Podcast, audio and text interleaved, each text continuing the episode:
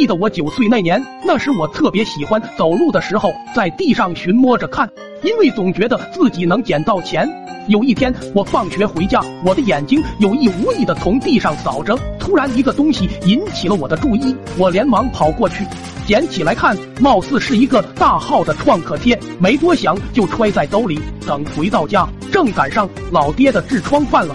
他在床上哼哼唧唧，不敢坐下。我灵机一动，从兜里掏出了我捡来的创可贴。老爹有些疑惑，后来在我的亲身讲解下，老爹将信将疑的贴上试了试，但很快表情从痛苦变成了一阵舒爽。不一会，老爹就询问这东西哪来的。我随口说了句捡的，老爹心里便打起了算盘，这玩意治痔疮还挺有效果，瞅着应该是城里货。想到这，老爹连忙跑去屋里拿了私房钱，带着我连夜进城去批发。白天到了城里，我和老爹来到了一个批发市场，我俩东看西看，找了一圈也没发现我们要买的痔疮贴。老板露出疑惑的神情，问我们要买点啥。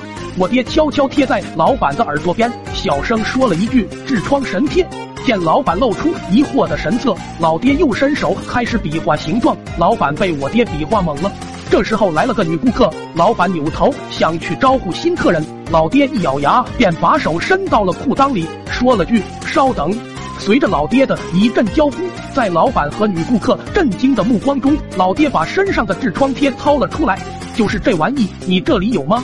还不等老板说话，女顾客嗷的一声尖叫，骂了句人妖，然后跑了出去，吓得老板也是一头冷汗，用一种复杂的眼光看向老爹。兄弟，你确定你要买的是这个？对，是这玩意，有没有？没有，我换下一家。有有有，要多少？来三箱。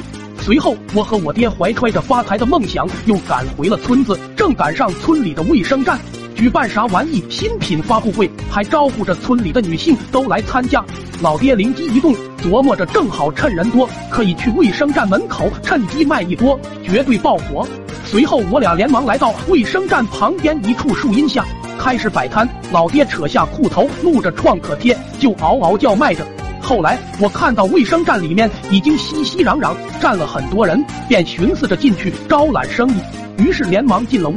刚进屋，一眼就看到四婶手拿一个痔疮贴在那讲解，我直接傻了，心想着完了，被人捷足先登的卖上了。我当时的心情如坠冰空。刚准备掉头走的时候，恰好听到六婶在介绍那玩意的用途，我特么越听越不对劲，想着趁人还没出去，先告诉老爹。可惜还是晚了一步，只听见老爹还在外面喊着痔疮神药，一贴见效，门口人山人海，把他围住。老爹以为生意来了，忍不住狂喜，扯着裤兜子给大家讲解痔疮贴的用途。